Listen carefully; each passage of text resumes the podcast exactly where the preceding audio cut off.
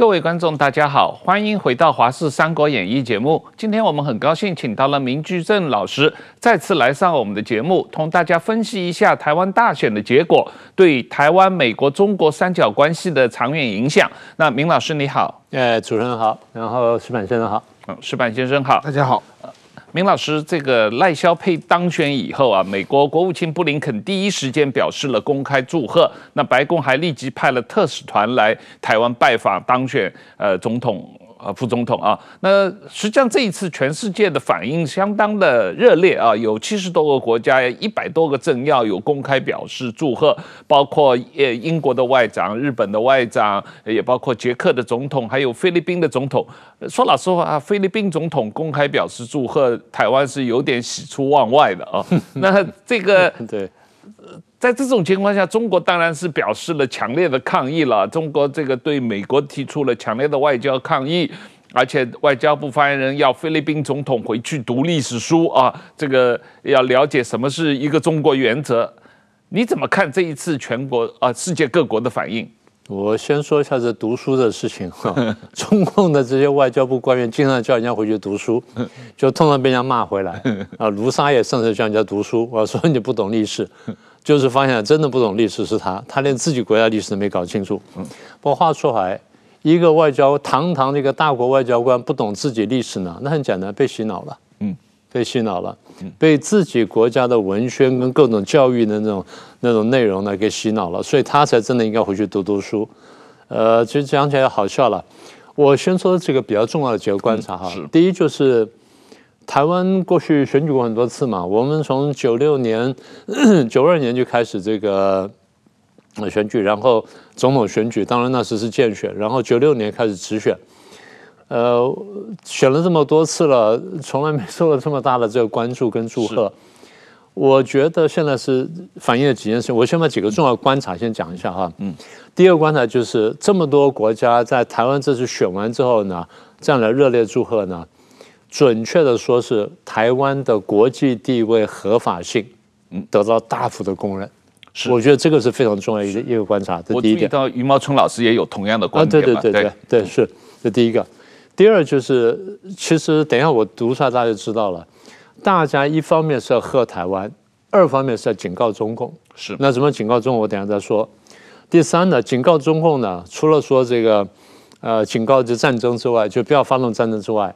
更重要意涵就是捍卫民主民主集团，然后呢，反对专制。我觉得这三点呢是比较关键的。嗯，那你刚刚问到比较具体的部分呢，我先这个要有些部分要读的呢，可能比较准确。嗯，你刚刚提到第一个是美国众议院议长强生。嗯，强生呢，他恭贺了赖清德，他说很高兴看到台湾呢民主政治蓬勃发展。嗯，然后期待与赖清德总统合作。然后，并且呢，要求他们这个众议院的相关委员会的主席，在赖总统就职之后呢，是尽速率团访问台湾。是，他已经把话讲在前头了。嗯，好，那么布林肯的贺贺词呢，比较有趣。嗯，他除了恭贺这个赖清德之外，他说美国致力维护两岸和平稳定。期待与赖清德及其他政党合作，嗯然后深化长期以来台美之间的非官方关系。嗯，这话呢，这个讲既讲给这个中共听，也讲给台湾听，然后既讲给民进党听呢，也讲给其他党听。当然，嗯，所以他讲的话呢，是真的叫面面俱到，对，四平八稳，四平八稳。然后还特别强调深化台湾跟美国人长期的非官方关系。嗯。啊，这个话其实当然也一部分也讲给台湾听。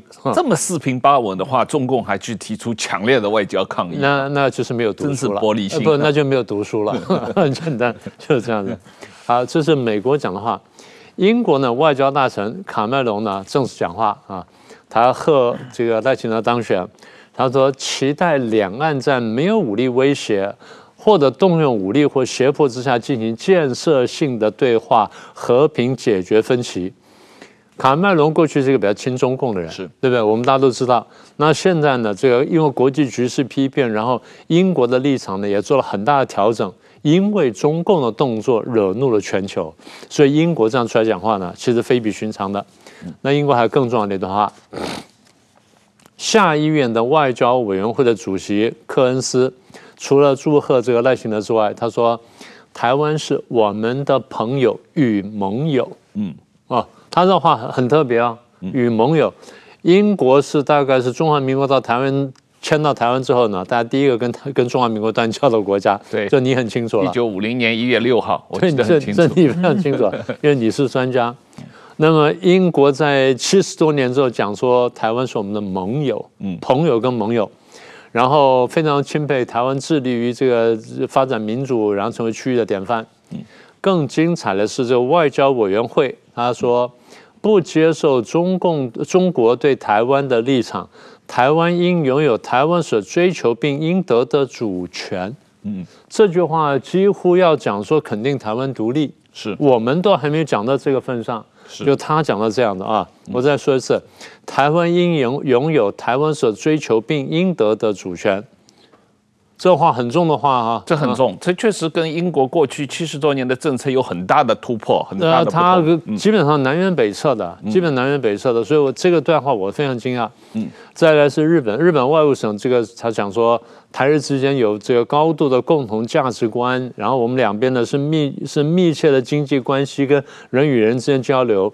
台湾是日本极为重要的伙伴跟友人，希望进一步深化那个合作跟交流。嗯，希望台湾相关问题能够透过对话和平解决，并期待维护区域的和平跟稳定。对，然后欧盟啦、德国啦，然后这都讲了，立陶宛啦、澳洲、乌克兰、捷克、新加坡都讲了。嗯，当然我们可以看到，就是说，大家这时候讲话呢，这个大家都知道，台湾的半导体这个产业对全世界非常重要。台湾半导体如果断炊的话，那全世界经济大概也差不多要断炊了。这个我们大家都晓得的。嗯，那么乌克兰的战争呢，我在二零二一年当时我警告，我当时没我没看到战争，但是这个普京在乌东呢，乌东的这个接壤地方。出动十万大军进行演习，然后后来撤军之后，我突然间紧张起来了。我那时候不是讲，我说，普京今天可以演习，可以撤军，但明天军队可以回来就可以打了。嗯，我现在担心的，那时候我说我担心的不只是俄国打乌克兰，而是俄国打乌克兰之后，如果乌克兰很快战败，然后欧美不介入的话，我担心中国会利用这机会打台湾。我看见两者之间的联动关系。好，那现在联动关系全球都看见了，嗯，对不对？那么也就是说，乌克兰战争打到这个时候，对全球经济有很大的影响。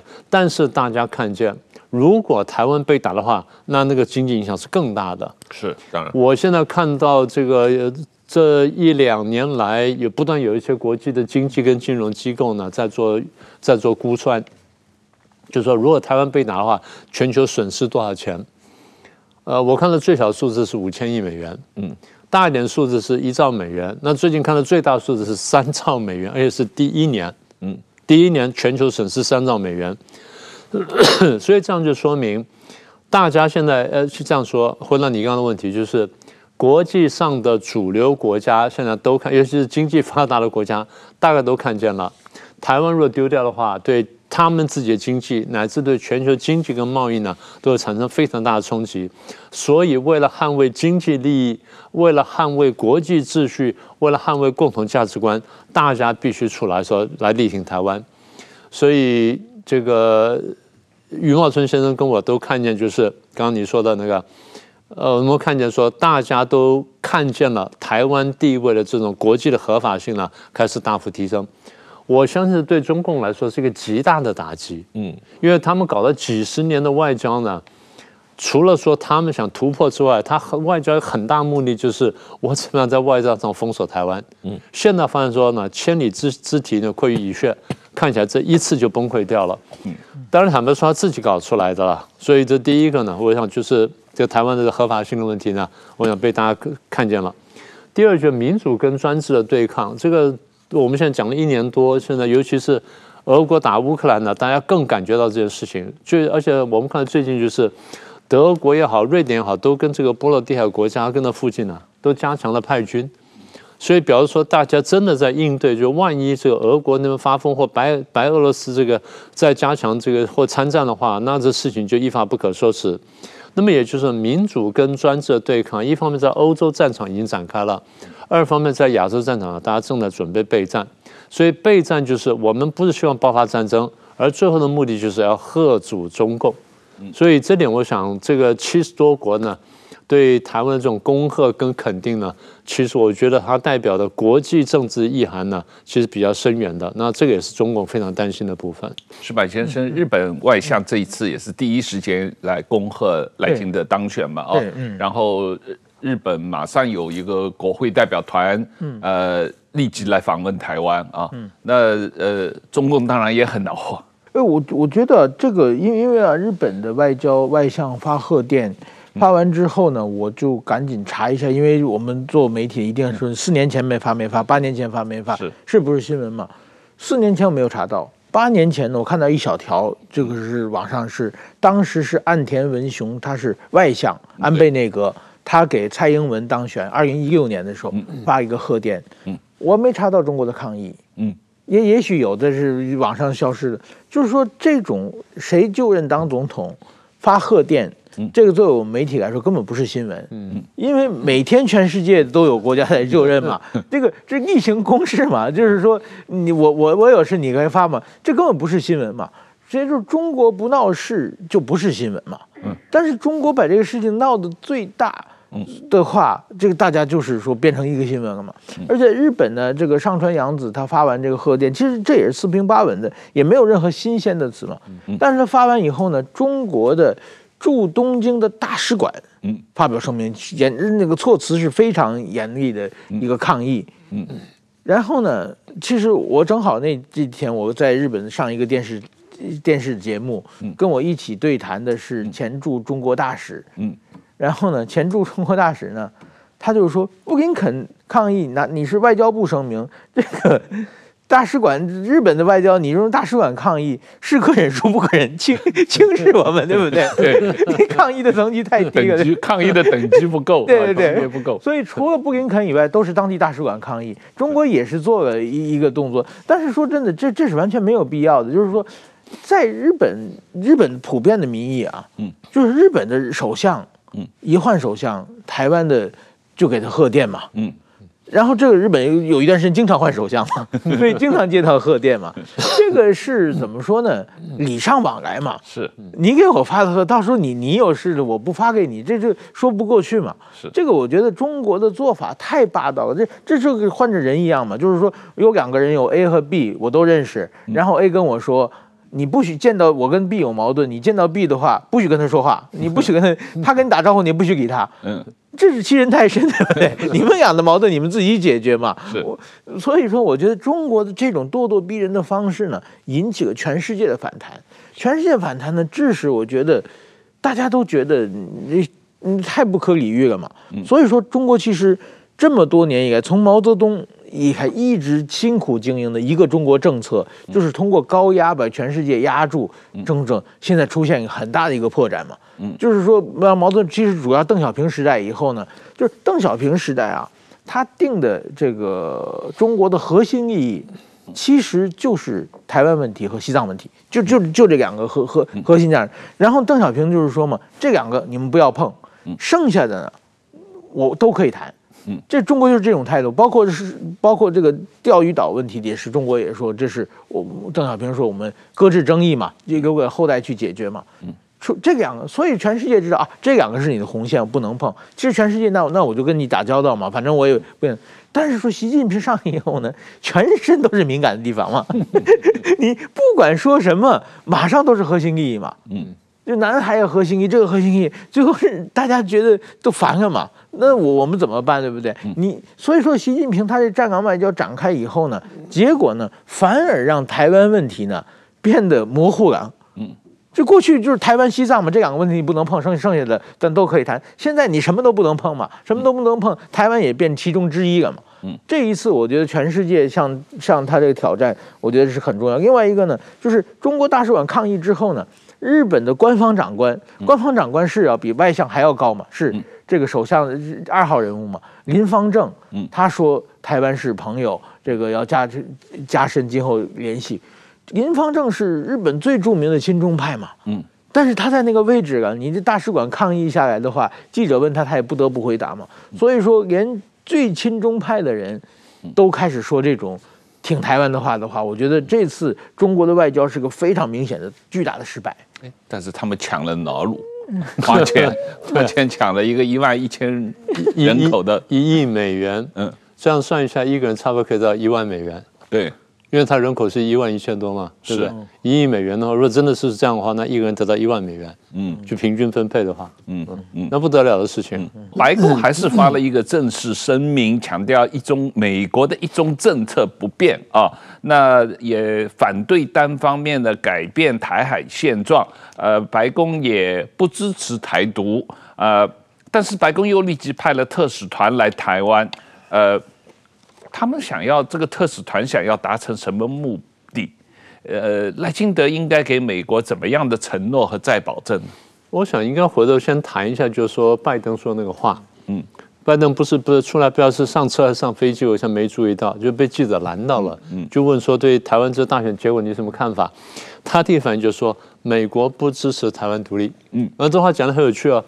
因为照理说，一般情况就是说，就像刚刚这矢板先生说的啊，应该先恭贺赖清德。就他批的是说，美国不支持台湾独立，所以台湾的很多人听了很难受，台湾人听了很多人也听得很高兴，看你是在哪边。所以我就想，我说他这话讲给谁听的？嗯，是不是这样？嗯嗯，到底讲给谁听的？嗯，所以有人说啊，这讲给赖清德听的啊，叫你不要去搞台湾独立。但是反过来就是，我们可以再往往深一点看哈。其实你看美国这个这几十年来啊，大家对两岸的政策基本上是不统不独，动态平衡。嗯，什么叫不统？什么叫不统不独呢？不统就是两岸太靠近要统的时候呢，哎，美国把它拉开一下，因为现在让台湾统进了一个共产中国里面，对美国跟对全世界都是不利的，所以美国不希望这看见这件事发生，所以美国这时候是不统的，但是也不希望独。因为如果独的话呢，很可能会引爆这个中共打台湾。但是美在台湾对美国有太大的利益，当中共打台湾的时候，美国不得不武力介入，就要变成跟中共作战，这是美国不愿意做的事情。嗯，呃，然后有人听了我的话就说啊，你看美国怕中共，不是的，美国不希望跟任何有核子武器的国家作战，这个才是底线。中共如果没有核子武器的话，美国早就动手了。中共如果有核子武器，有核子武器，所以美国不敢动手。这是北韩看准了北韩这个这几年的这几十年的国策呢，它的根本利基点。所以美国的不统不独呢，它是背后有深意的。你不能只看表面意思。后面一句话叫什么？叫动态平衡。动态平衡就是你们太靠近的时候，我拉开一点点；但你们太对立、太紧张，我会把你推进去一点点。这叫动态平衡。所以明白这个之后呢，才会了解下一句话叫双重吓阻，这个大家都很清楚了。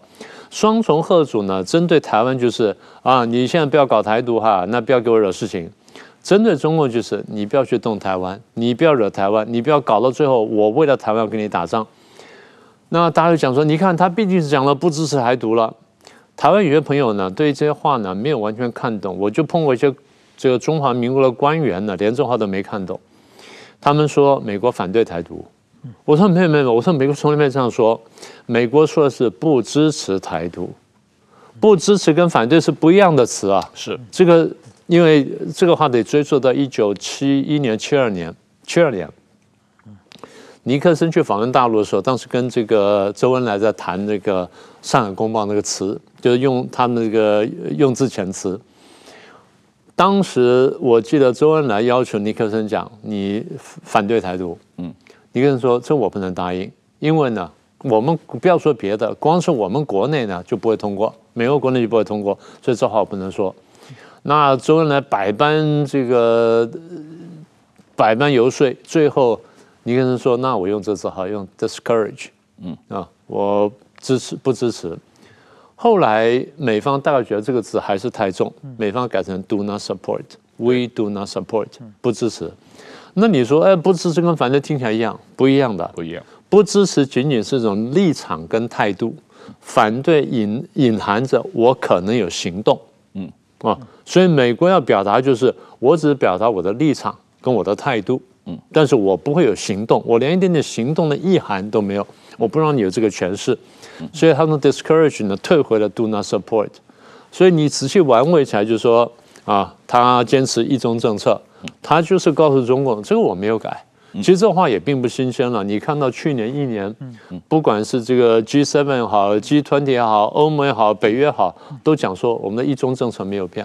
嗯啊，一中政策没有变，但是不希望你去碰台湾，然后不希望你用武力的方式去改变现状，然后不希望片面改变现状，大家都这么说的。这次比较有趣就是，先回头讲刚刚讲的七十几个国家。嗯，我刚想到个问题，七十几个国家是大家都不约而同的发贺电吗？嗯，当然不是，还是，是有差别。呃，不不对，我现在讲的就是说，大家都不约而同想到去做这个事儿吗？嗯。还是说有人在后面提醒，哎，你们该做这事儿了，是不是？这个蛮有趣的吧？对，因为过去没有这么多贺电嘛。我好像我记得我们没收过收过这么多贺电嘛。是，那现在至少多一倍啊。嗯，那你说多传这些国家是只是想跟台湾买晶片吗？嗯，还是说看见了风向？还是说有人提醒他说，哎，你发贺电吧，然后他来发贺电。嗯，所以这个话我觉得很有趣哈，这个。虽然他讲了美国仍然维持一中政策，那是美国维持一中政策，但是呢，在这一中政策底下呢，对台湾的这个肯定呢是越来越明显，那是明确的。嗯，然后讲到这次，然后讲到这次选举哈，嗯，你刚刚提到说美国在台湾选后就派了团来，哎，是，那这来了两个这个两党了，二十四小时不到就来了，对啊，两个这个两党的高级的这个前任官员就来了。重点是什么呢？重点一个是二十四小时不到就到了，重点是他在一月十号讲，嗯，他在选前讲，选后我要派，嗯。嗯，这个很有趣啊，他不是选后了，选完之后说啊我要派，选前就告诉台湾，然后告诉全世界，然后尤其告诉中共，我要派团过去啊，你不要乱搞啊，嗯，我去那边一方面是跟赖清德讲一讲啊，嗯，然后跟蔡英文见面呢，二方面就是我也告诉你，你不要乱动。台湾我还是非常关切的，嗯，所以我觉得这个讯号呢很重要，嗯，那这个除了这之外呢，航空母舰也去了，有些人没有注意到，嗯，卡尔文森号在南海演习完之后呢，先上来，上来之后跟日本跟南跟南韩呢这两天正好在举行一个演习，在呃东海的附近吧，在这个韩国的东南方。啊，一方面是针对北韩，北韩不是发射一个那个中程飞弹嘛，用了那个固态燃料嘛。另外呢，就针对中共，呃，选后了，你不要轻举妄动。当然，我们现在注意到，大概就是这两天吧，我们国防部不是发布消息吗？他们就派了十八架飞机，然后配合战舰进行那种备战式的那种演习等等啊。那当然，他们必须做一下动作，所以美国也立刻有反应，也做了动作。所以，那你刚刚问到说赖清德应该回怎么去回应哈？因为我觉得应该这样讲，呃，如果台湾真的自己晓得了他在国际的这个地位，然后在国际这个应该这样说，在民主跟专制对抗的风口浪尖的话，应该这么说的：全球现在进入了民主跟专制对抗的一个大时代，台湾是一个前哨，嗯，所以我们要站好这个前哨的位置。我们要作为这个民主集团对抗专制集团或专专制，他们叫做一小撮人，专制一小撮人的这么一个这个前哨的这个角色，我们得扮演好。所以我觉得这个第一句话该这样讲。第二句我觉得应该讲清楚，就是我们反对是中共政权，我们反对的不是中国人民。当然啊，应该把这个区别开来。那么也就是说，我们对于中国将来变化还是有所期待的。那么这个东西。呃，如果苏联可以垮的话，那中共可以垮，那专制政权是可以垮台的。那这点我们得得得看到。第三就是我们这个不管怎么样呢，这个赖清德呢，对美国也好，对内部也好，他应该讲的话就是，选战打完了，那内部的这些裂痕呢，要开始弥合。嗯，呃，世界各国民主政都是这样子了。嗯，就是选举打的时候非常激烈，那可能什么？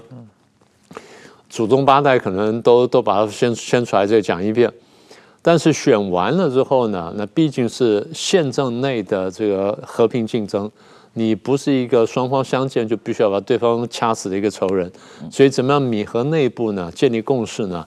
这点也跟美方说一说。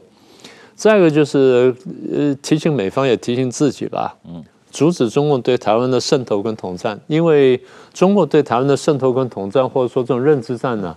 不是只在选举才会才会进行，他平常就在做，所以这点我想呢，应该就是台美双方呢应该建立一个很高度的共识。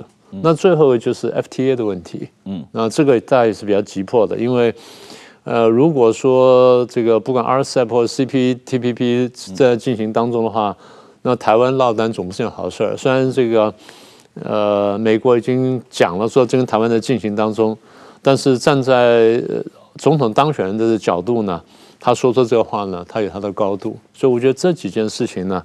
大概是我现在看到比较急迫的，那或许你们有别的想法也不一定了。嗯，FTA 我自己觉得比较困难，因为现在美国国会已经没有给总统授权谈 FTA 了，所以所以美国才呃跟台湾做了一个所谓二十一世纪的这个贸易倡议啊，这个因为总统已经没有权利来签 FTA 条约了，呃，那么呃，所以他们要走一个另外的形式。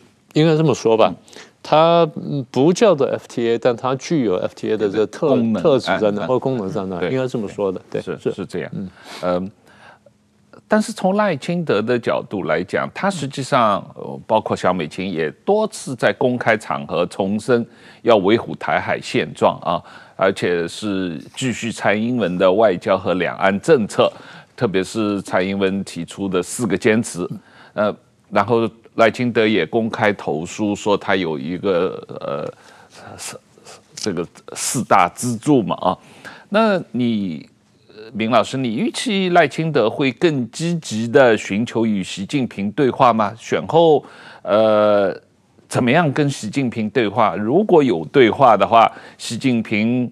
赖清德可以谈什么？当然可以谈这个要请习近平喝台湾珍珠奶茶。这个他他有讲到这些这个呃呃台湾小吃的问题，但是习近平会理睬吗？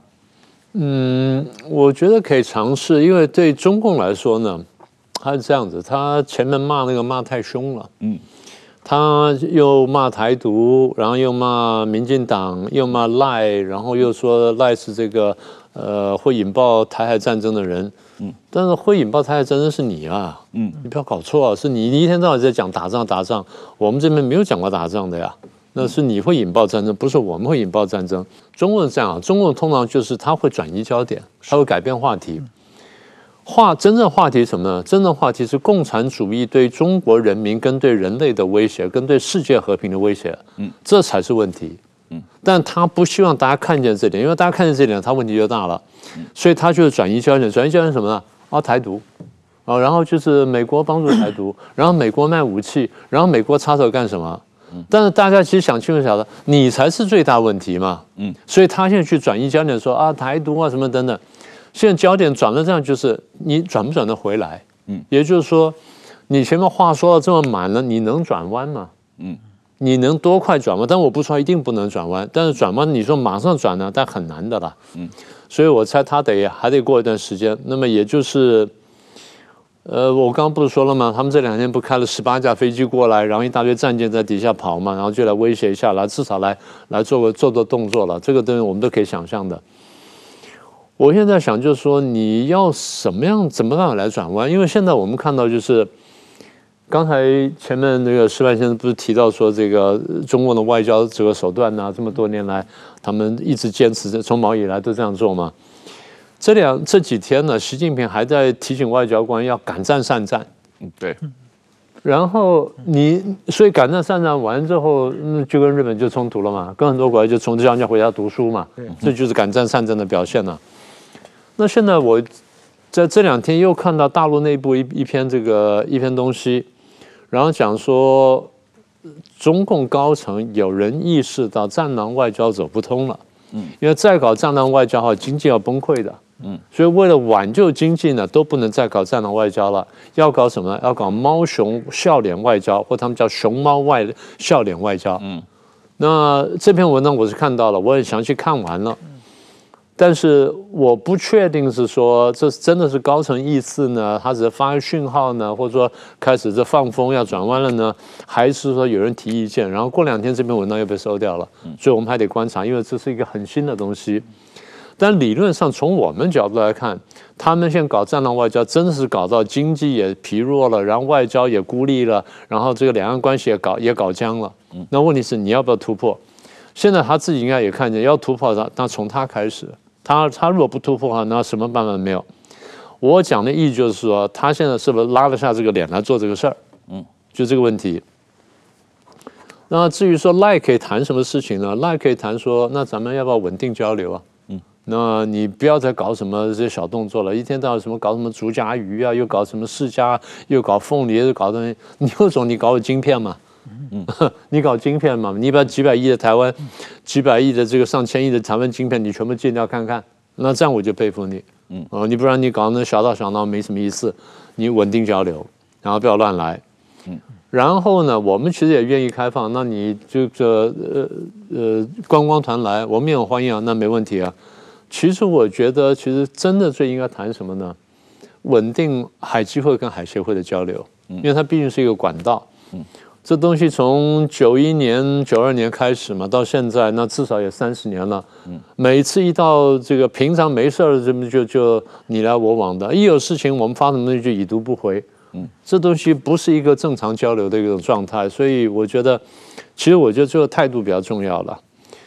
呃，当然讲了半天，我觉得最大问题其实不在我们这里。我觉得赖会赖会想稳定情势，因为别的不要说。我们也很清楚，台湾跟大陆这经贸关系还是也还是蛮紧密的呀。嗯，你不管怎么说，台湾现在大概百分之三十五的这个货品呢，的外销的对对象是大陆嘛，出口是大陆嘛，进口百分之二十从大陆过来嘛。所以不管怎么样，双方是很重要的贸易伙伴。中国一天到晚讲和则两利，那你不能用你的方法和，你至少就是说双方有共识的方法和嘛，这才叫和嘛。嗯。所以他的，我觉得中中西方面或中国方面犹豫会比较大，他的内部问题比较多。然后你要转弯，你现在去骂骂人家骂成那样子，你怎么转呢？这个看他们吧。我想台湾方面相对来说会比较容易一点点。台湾实际上是愿意跟中国谈判的，唯一一个是不能够接受所谓以九二共识为谈判的前提嘛啊，就是中国这这这这八年不跟蔡英文谈判的一个最主要的是说。你不接受九二共识，你一定要先接受九二共识，我才跟你谈。你不接受九二共识，我就不跟你谈。那你一一定要有这个前提的话，就没法谈嘛。这个我们谈判的目的是要解决分歧嘛，我不能够先同意你的原则。再来跟你谈嘛？对，那是我过去常讲一个例子，就是说一个只羊和一只羊，我们要谈判，讨论怎么吃羊的问题。你可以红烧，你可以清蒸，你可以羊肉串，你你随便，什么都可以谈。那羊说我不想被吃啊，那不行，那你不能转变话题。我们的前提是吃羊，然后都可以谈。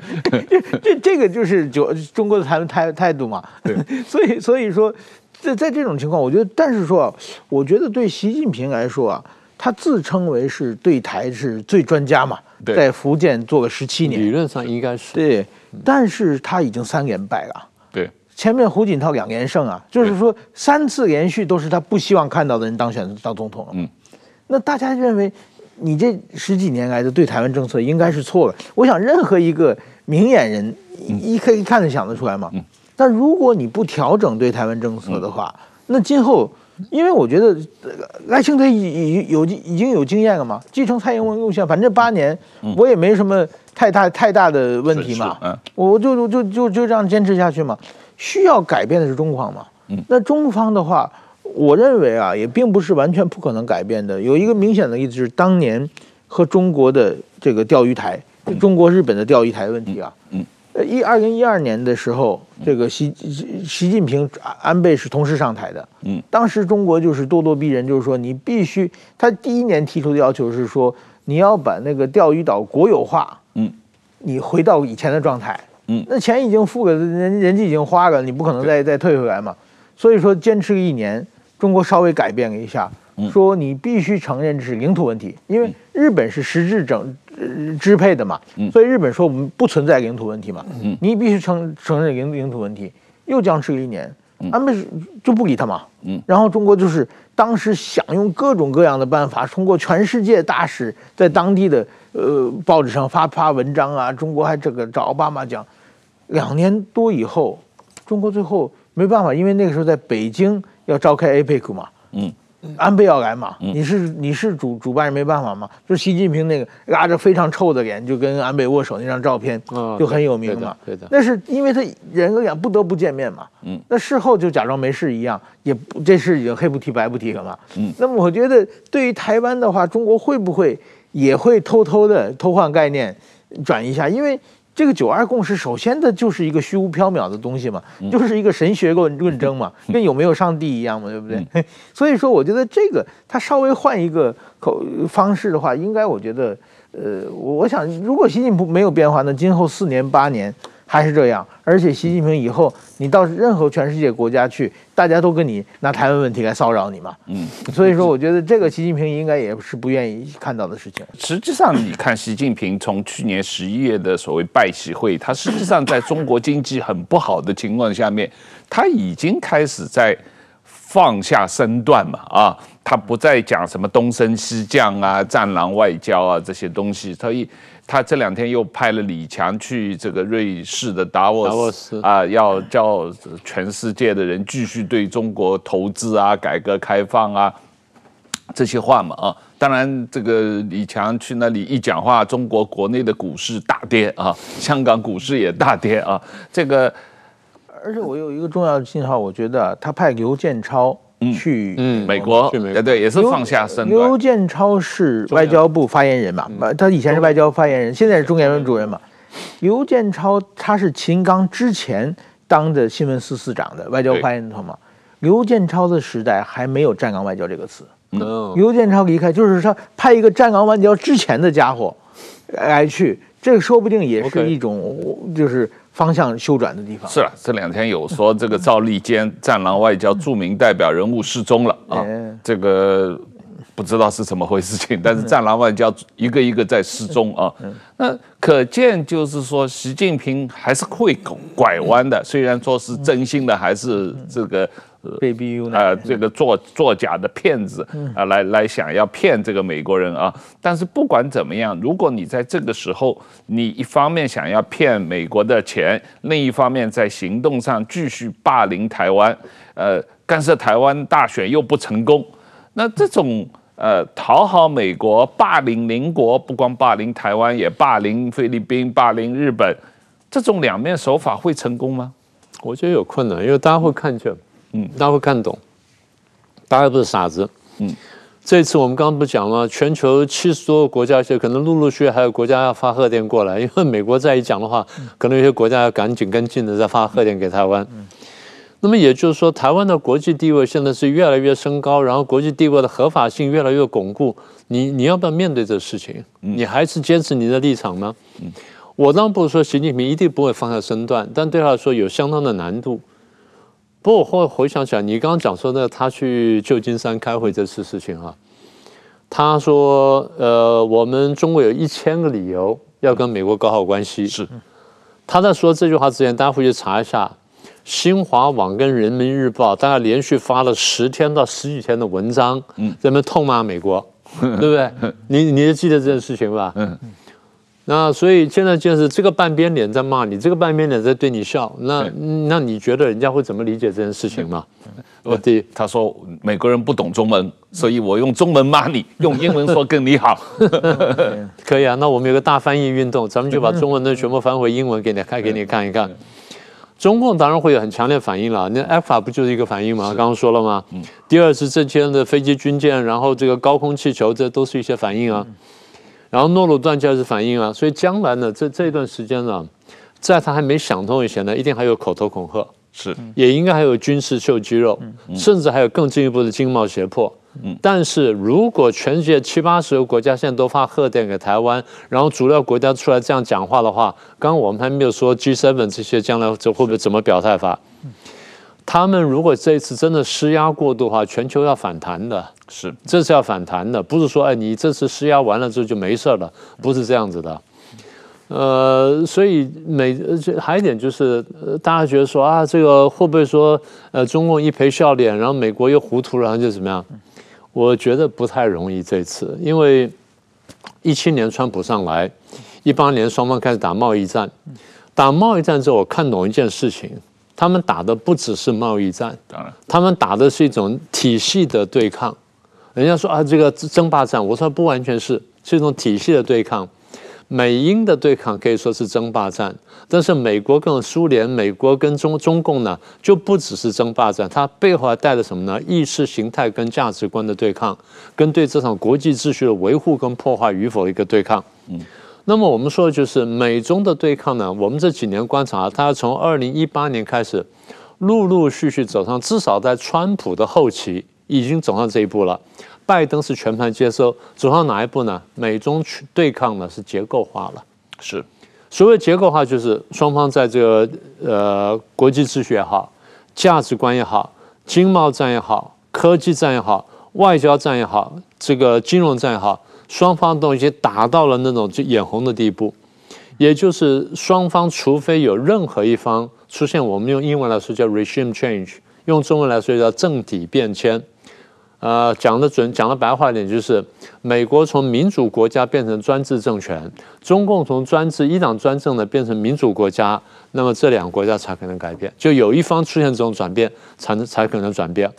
那么如果没有的话呢，现在看到就是大家呃，西方已经认识了这是场体系性的对抗。嗯，有人把它翻译作系统的对抗，不是系统对抗，那个这是两个字，一个叫 systematic，一个叫 systemic。嗯，systematic 是系统的对抗，就各的这是很多对抗，是这个体系的对抗，就是价值观的对抗，跟根本价值跟根本立场的对抗，就叫体系对抗。嗯，所以西方用的词现在叫做 systemic 这个 confrontation，嗯，或者说这个 rivalry，嗯，那讲的就是体系的对抗。所以如果不出现刚刚讲那种根本的变迁的话，这是很难改变的。所以我回到你的问题就是，这边讨好美国，那边霸凌台湾会不会成功？根本上是不会成功的，但你说它完全没有效果，会有效果？为什么？大家总是乐于看见一个坏人变好，嗯，对不对？一个坏孩突然变好的时候，大家总是比较高兴的，然后也愿意相信他一下。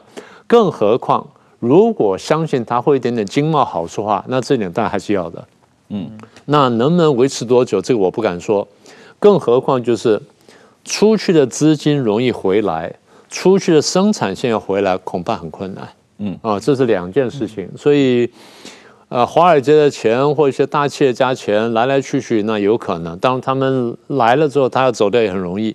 嗯，而且有了前面经验之后呢，他一定会留下一些后招，就是我将来出来要容易一点。嗯，但是生产链要回来就很困难。我的意义就是，钱回来让你这投资玩一玩，那有可能，但你说让你这生产力再上去。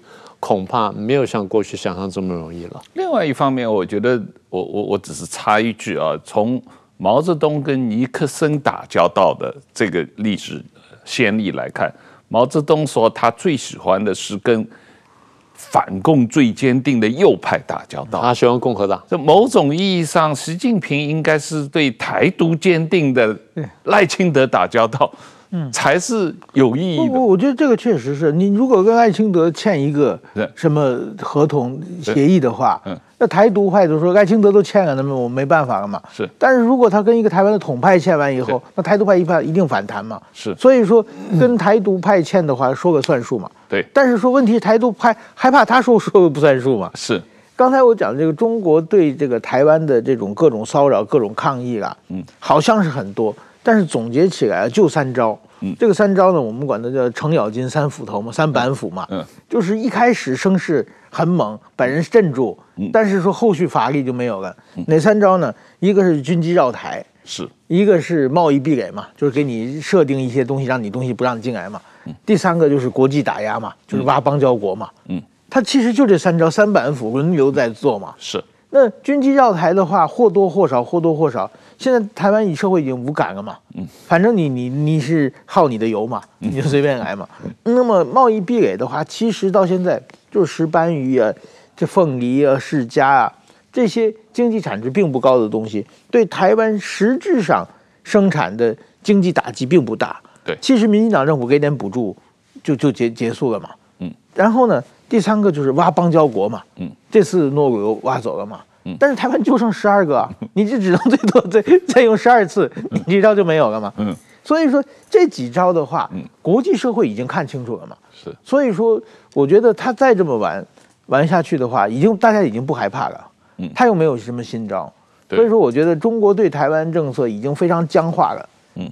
已经没有什么。我觉得要要改变的是是是中国，不改变的话，那么台湾就会就这样越走啊越走越毒啊。对，一定会这样的方式。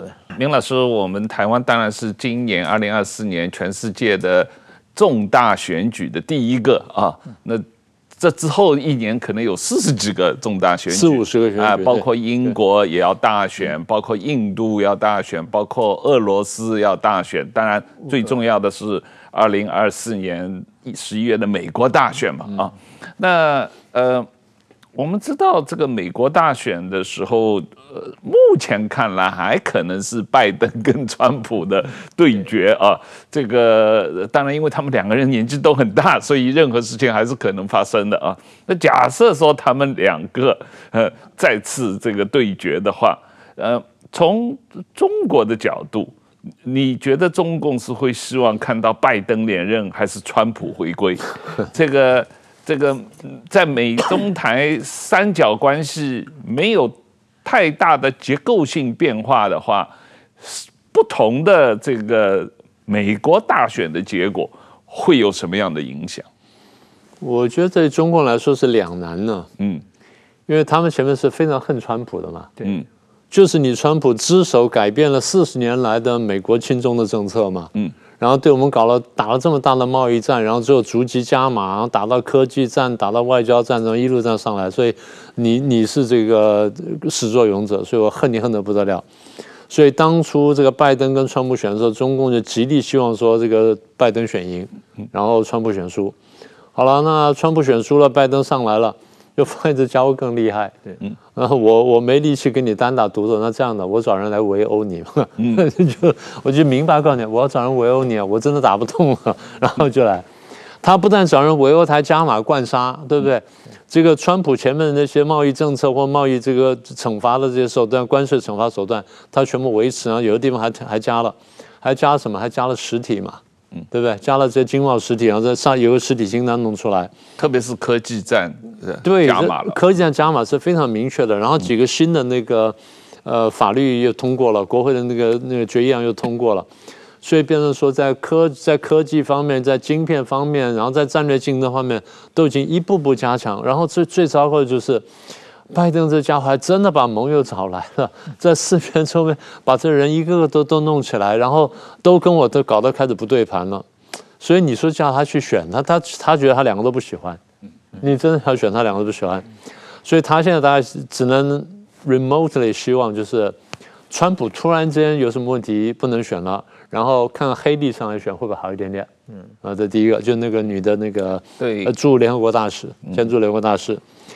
那如果说拜登不上来的话，他们大家最喜欢的是那个 Gavin Newsom，就是那个加州州长，因为加州州长去了北京，然后跟他谈了，呃，谈起来好像状志愉快。那州长回来讲说，我们谈得很好，我们在这气候变迁的问题上有了高度的共识，我们可以共同合作。